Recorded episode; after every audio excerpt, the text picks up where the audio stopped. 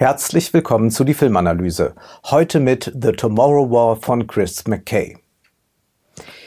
Wir müssen noch mal ganz, ganz kurz über Tenet sprechen. In Christopher Nolans Film wurden Gegenstände und Menschen invertiert. Zukünftiges raste auf Gegenwärtiges zu. Der Film war ein raffiniertes Gedankenexperiment zum Klimawandel. Diese Raffinesse hat The Tomorrow War nicht. Aber es ist doch etwas, was diese beiden Filme verbindet. Und zwar ist es die Frage, inwieweit wir heute aktiv werden müssen, um Morgiges zu verhindern. Es geht auch hier um Generationen. Es geht vor allem auch darum, dass man doch vieles aus der Zukunft jetzt schon hier hat und dass man quasi modellieren muss. Es sind doch sehr viele Punkte, die wir hier eigentlich in Verbindung setzen können von The Tomorrow War zu Tenet, wenngleich The Tomorrow War der blödere Film ist. Aber es ist kein dummer Film. Nein, eigentlich muss man doch mal ganz glücklich sein, dass wir hier nicht so ein liberales, äh, schwermütiges Drama haben über den Klimawandel und ja, wir alle müssen was tun und am Ende verkündet vielleicht auch noch mal irgendein Politiker, jetzt sei es an der Zeit aufzuwachen oder so. Nein, wir haben es hier mit einem Trash-Film zu tun, sehr teuer, 200 Millionen soll Amazon wohl dafür bezahlt haben aber mit einem Trashfilm, der mal mit Schmackes zeigt, hier ist das Problem und eigentlich kann man auch mal es ganz klar auf den Punkt bringen. Und einen quasi Tenet-Moment gibt es dann doch, und zwar im Dezember 2022. Da beginnt der Film. Es ist Fußball-Weltmeisterschaft in Katar. Die findet aber schon im Winter statt, weil es im Sommer einfach viel zu heiß ist. Und plötzlich landet da eine lilafarbene Wolke, Sie erscheint dort. Woher kommt sie? Sie kommt aus der Zukunft, aus dem Jahr 2050. Soldaten dunkel gekleidet steigen da aus und eine Soldatin spricht dann zu der Menge und sagt, die Menschheit befindet sich im Jahr 2050 im Krieg, im Krieg gegen Aliens genannt White Spikes. Und diese ein wenig an Taranteln erinnernden Außerirdischen sind auf der Erde gelandet. Sie interessieren sich nicht für die menschliche Kultur, nicht für den Menschen. Sie interessieren sich nur in einer Hinsicht für den Menschen. Er kann ganz gutes Futter abgeben. Nur noch 500.000 Menschen leben auf der Erde. Der Rest wurde von Aliens gefressen. Bald ist also die Übermacht der Aliens so groß, dass man nichts mehr tun kann. Dann ist der Kipppunkt erreicht, um gleich im Klimadiskurs zu bleiben. Deshalb werden nun Frauen und Männer rekrutiert aus dem Jahr 2022, 2023 dann, also wir haben dann einen Jahreswechsel, um sie in die Zukunft zu schicken. Dort sollen sie sieben Tage in diesem Alienkrieg kämpfen, aber nur wenige werden zurückkommen, denn dieser Krieg erfordert viele Opfer.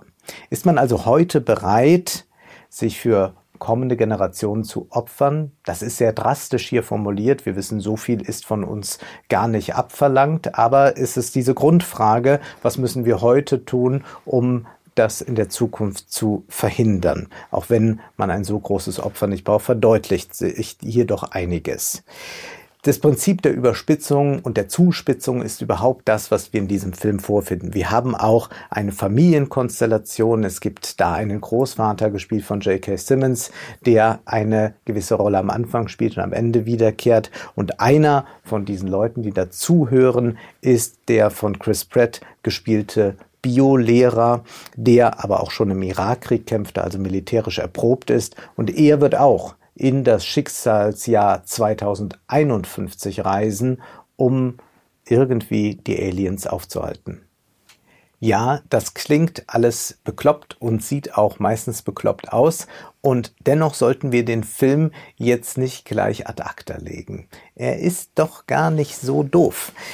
Nun, Chris Pratt muss seine Frau zurücklassen, muss seine Familie zurücklassen, die kleine Tochter, die man höre und staune, möchte einmal Forscherin werden und äh, sie würde gerne Impfstoffe entwickeln und wir ahnen schon, ah ja, das wird wohl dann noch mal wichtig werden, zum Beispiel wenn sich Vater und Tochter in der Zukunft im Jahr 2051 begegnen. Auch darüber kann man lächeln und ja, da sind die Drehbuchautoren ähm, auch, äh, sagen wir mal, äh, sehr äh, rustikal unterwegs gewesen, aber wir können das auch mal anders einordnen. Also wir können jetzt mal diese filmkritische Perspektive verlassen und sagen, das ist eigentlich sehr nachhaltig gedacht. Ja, also man hat hier ein Nachhaltigkeitsdrehbuch. Es gibt äh, diese Idee, wenn man jetzt schon früh forscht, dann kann das doch äh, irgendwann, vielleicht erst in 30 Jahren, entscheidend wichtig sein. Das haben wir jetzt bei Impfstoffen auch gerade erlebt, dass es sich da gelohnt hat, früh zu forschen. Und wir haben ähnliche äh, äh Punkte, die wieder auftauchen. Auch äh, ein Hobby-Vulkanologe spielt nochmal eine entscheidende Rolle. Ein Mitschüler dieser, äh, ein, ein, ein Schüler von Chris Pratt. Subtil ist hier selbstverständlich nichts. Wenigstens bringt der Film aber so Klarheit in den Klimadiskurs. Es ist schwer, in einem Science-Fiction-Film einen abstrakten Begriff wie Klimawandel zu konkretisieren, ihn zu illustrieren. Und deswegen funktioniert diese Alien-Allegorie eigentlich sehr gut. Es sollen nicht die konkreten Auswirkungen des Klimawandels illustriert werden, wenn auch manche äh, Feuersbrünste, die man da sehen kann, doch sehr dem gleichen, was wir gerade im Golf von Mexiko beobachten können. Man denkt beim ersten Blick auf den Film noch, na, das ist so ein, äh, das ist so eine billige Fantasy-Ästhetik, aber danach sieht man dann das Video von dem Flammenmeer im Golf von Mexiko und dann sagt man sich, naja, ist eigentlich doch schon dicht dran. Wir haben ja derzeit einen Trend im Sachbuchmarkt. Also es gibt natürlich Bücher, die einfach aufklären über das Klima, wie funktioniert es und so, aber wir haben auch immer mehr Bücher, die beschreiben, wie es in ein paar Jahrzehnten aussehen kann.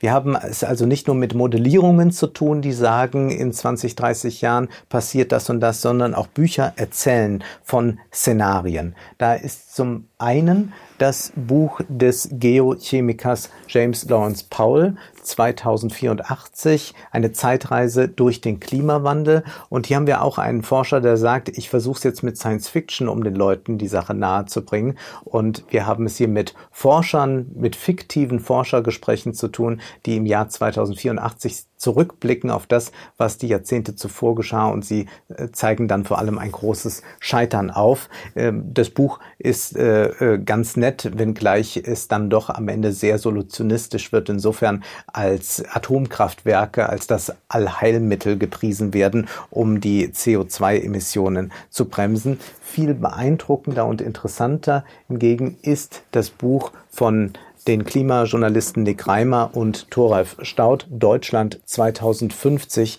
wie der Klimawandel unser Leben verändern wird. Und dieses Buch ist nicht spekulativ und nicht fiktiv, sondern diese Autoren haben Studien ausgewertet, sich mit äh, sehr vielen Experten getroffen und haben jetzt einfach mal ein Szenario kreiert, wie es 2050 sein wird. Denn dass es eine ähm, Erwärmung geben wird, das ist ja jetzt schon eingepreist, das ist vollkommen klar. Unser Film spielt ja nur ein Jahr später. Der Film entwirft noch eine politische Utopie, das ist hier in dem Buch nicht anzutreffen. Und zwar ist es so, dass sich nahezu alle Länder zusammengetan haben, um dann gegen den gemeinsamen Feind zu kämpfen, natürlich unter dem Vorsitz der USA. Aber was wir hier sehen können, ist, dass also Klimawandel als eine Menschheitsaufgabe begriffen wird. Im Übrigen spielt dann auch Identität und auch all diese Kämpfe, die momentan damit verbunden sind, überhaupt keine Rolle mehr. Das ist ja schon fast eine ganz glückliche Utopie, die hier aufscheint. Deutschland 2050 beschreibt keine politischen Szenarien, es geht allein um das Klima. Denn das Interessante ist ja, das Jahr 2050 das steht jetzt schon fest. Die Zukunft ist schon eingetroffen. Das muss man erstmal denken können. Es ist ja beim Klima nicht wie bei einem Wasserhahn, wir drehen ihn ab und dann ist gut, sondern das, was jetzt schon passiert ist, wird dafür sorgen, dass wir 2050 eine Erwärmung erleben. Und was bedeutet das dann? Das bedeutet natürlich, dass man trotzdem jetzt aktiv werden muss, damit es nicht noch heißer wird, dass man nicht Ende des Jahrhunderts drei, vier oder noch mehr Grad hat. Aber es wird eine Erwärmung geben. Und 2050, da erwarten uns zwar keine Aliens, zumindest schreiben die Autoren nichts davon, aber zum Beispiel erwartet uns dann in Deutschland die asiatische Tigermücke und die wird bei uns heimisch werden. Und was verbreitet die? sehr gefährliche Viren. Wir werden es mit Hitzetoten zu tun haben, in einem viel, viel größeren Ausmaß als heute, wenn wir nicht dann entsprechend vorbereitet sind mit Klimaanlagen und so weiter. Allergien werden stärker verbreitet sein, früher beginnen. Heute beginnen sie oft schon im März. Im Januar wird es dann schon losgehen. Chris Pratt verkündet seinen Schülern, wir brauchen Innovation, um den Klimawandel aufzuhalten. Um den Klimawandel aufzuhalten, sagt er nicht, aber das ist damit gemeint.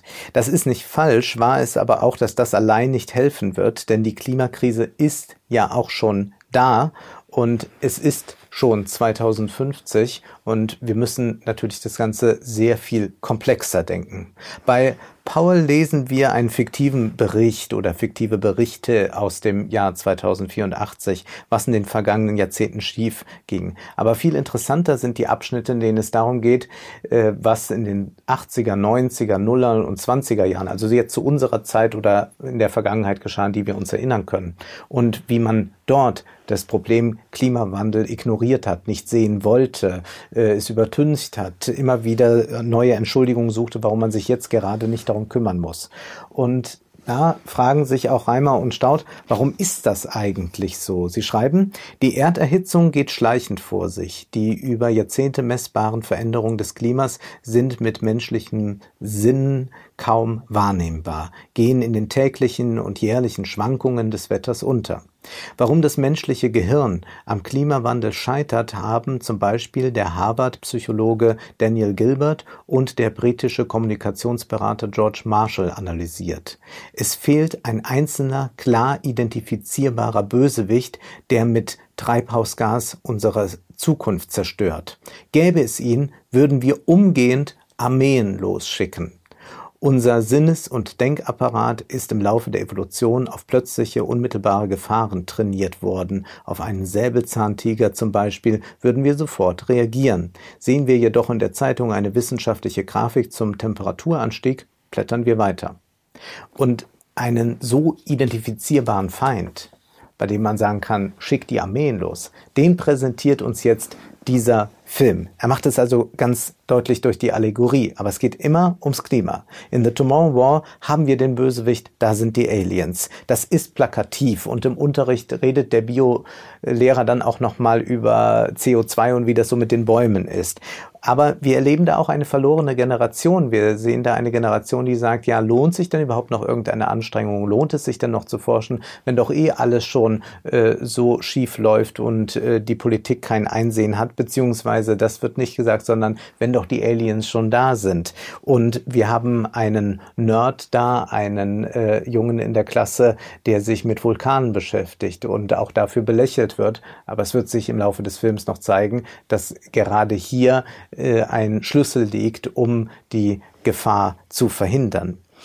Aliens sagte ich schon, sind nicht interessiert, wenn sie auf der Erde sind, was die Menschen so errichtet haben an der Zivilisation, Kultur oder so, sondern Menschen sind Nahrung. Was man hier nochmal sehr schön verdeutlicht hat, ist die Gleichgültigkeit der Natur. Die schert sich eben nicht darum, wie es uns dann 2050 geht. Dann kommen halt die Stechmücken ein bisschen weiter hier rauf in den Norden, aber der Natur ist das letztlich egal.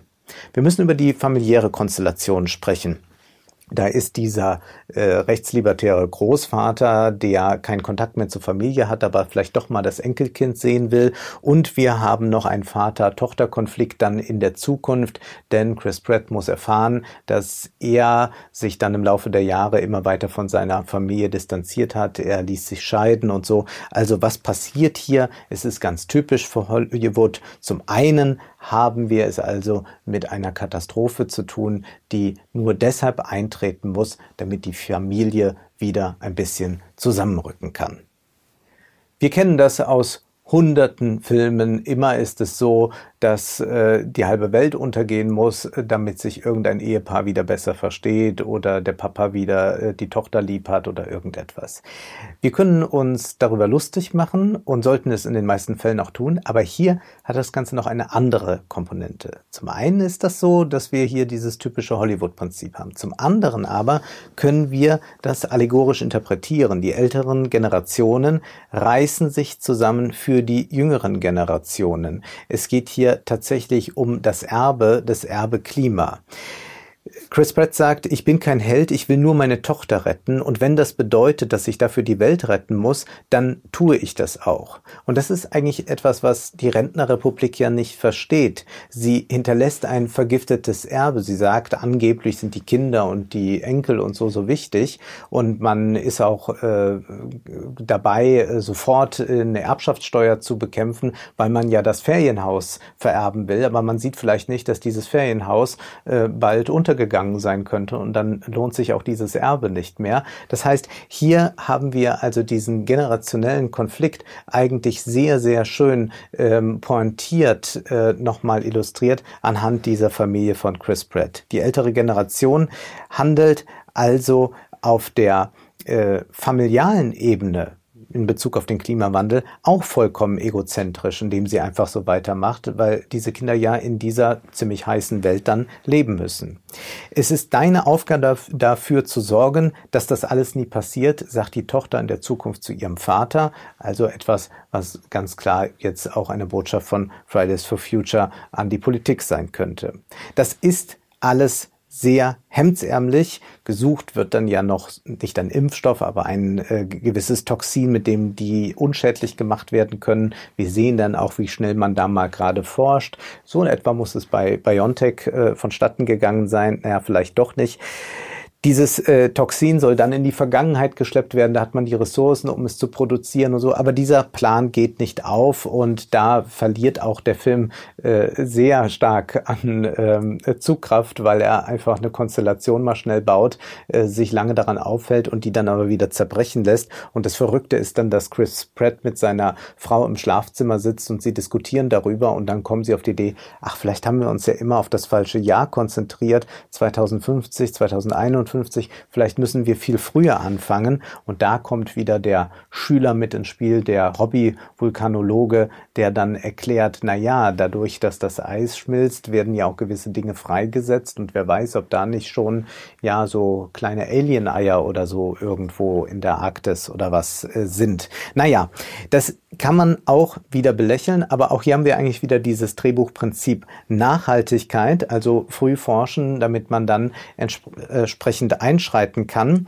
Und clever ist auch, dass der Film zeigt, wie äh, viele Leute plötzlich rebellieren, dass äh, zu viel Geld für Forschung ausgegeben wird und dass man jetzt auch nicht diesem äh, vulkanologischen Schritt auch noch weiter nachgehen will. Also man sagt, gut, wir gehen zwar in 30 Jahren unter, dann sind zwar die Aliens da, aber wir müssen jetzt auch ein bisschen mal aufs Haushaltsbudget blicken. Und ist das nicht exakt das, was wir in der Politik erleben, dass man sagt, gut, wir werden zwar äh, grässliche Zeiten haben, aber immerhin haben wir äh, die Schuldenbremse, auf der wir feststehen. Eigentlich ist der Film hier sehr, sehr nah dran an unserer Politik. Auch an der geopolitischen Frage, die hier aufgemacht wird, nämlich man muss nach Russland reisen. Russland ist aber gar nicht so begeistert davon, dass da jetzt geforscht wird. Und das ist ja eine Gemengelage, die nicht zu unterschätzen ist. Denn wir haben zwar das Klima als ein Weltproblem, aber wir haben ja souveräne Staaten, die zum Beispiel auch Regenwälder oder so einfach abbrennen oder abholzen. Inwieweit können wir da aktiv werden? Wir können ja nicht da einfach reinmarschieren. Insofern wird auch das nochmal aufgetan.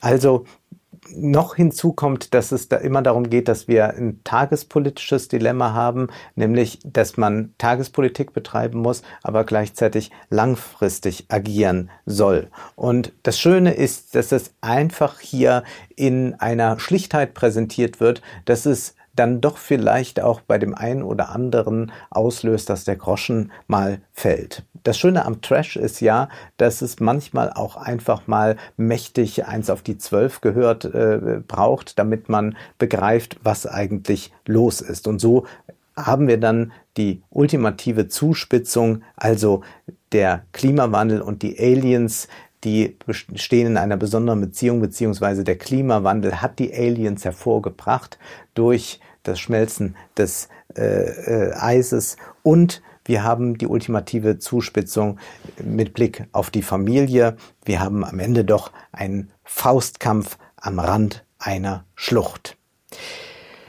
Am Ende des Buches Deutschland 2000 50 wird der Soziologe Ottwin Renn gefragt, wo denn die vier Probleme sind im Umgang mit dem Klimawandel. Und da sagt er erstens, wir sind eigentlich immer noch Savannenmenschen. Deren Überleben hing davon ab, dass sie schnell und wirksam auf plötzliche Gefahren reagieren konnten, etwa den Angriff eines Tigers. Das haben wir jetzt in Form der Aliens im Film. Zweitens widerspricht die Dynamik des Klimawandels der menschlichen Intuition. Ein wichtiges Merkmal ist ja, dass Klimaveränderungen nicht linear verlaufen. Wenn beim Temperaturanstieg auf der Erde bestimmte Schwellenwerte überschritten werden, kommen Prozesse in Gang, die nicht oder fast nicht mehr umkehrbar sind, also Kipppunkte. Und da heißt es dann noch, wenn es wirklich so schlimm kommt, kann man ja sich immer noch darum kümmern. Diese Idee sei sehr stark vertreten, aber das zeigt ja auch hier dieser Film, so ist es dann vielleicht aber nicht mehr, dass man es in der Zukunft regeln kann, 2051, sondern man muss es in der Gegenwart tun. Das bedeutet aber auch, drittens, sagt Ortwin Renn, liebgewonnenen Verhaltensweisen äh, ja AD zu sagen, denn äh, man leugnet dann zum Teil lieber das Problem, bevor man irgendetwas ändert. Auch diesen Konflikt bekommen wir nochmal aufgezeigt in dem Film ganz kurz dann mit äh, der Frage nach, wie viel Geld investieren wir in die Forschung. Und dann heißt es dann noch, dass es beim Klimawandel keine einfachen Lösungen gibt, muss man erkennen. Den Unterschied hat man sehr deutlich in der Corona-Krise gesehen. Da bekamen die Leute von der Wissenschaft vier, fünf klare Ratschläge, zum Beispiel Masken tra zu tragen oder persönliche Begegnungen mit anderen Leuten stark herunterzufahren. Und das hat geholfen. Beim Klimawandel ist das so einfach nicht. Jetzt kann man dem Film natürlich nicht vorwerfen, dass er nicht komplex genug ist. Das wäre ein bisschen billig. Als Allegorie soll er ja funktionieren. Und als Allegorie ist dieser Film, gerade weil er ein bisschen bescheuert ist, näher am Problem dran als jeder konservative Politiker. Denn diese konservativen Politiker, die wollen, dass wir nur aufs Heute schauen und sagen, wir kriegen das morgen schon irgendwann in den Griff. Sie wollen, dass wir nur schauen, dass wir aber unsere Zukunft nicht sehen. Das war die Filmanalyse mit Wolfgang M. Schmidt. Ihr könnt den Podcast finanziell unterstützen. Entweder unter www.paypal.me-filmanalyse oder unter der in der Beschreibung angegebenen Bankverbindung. Vielen Dank.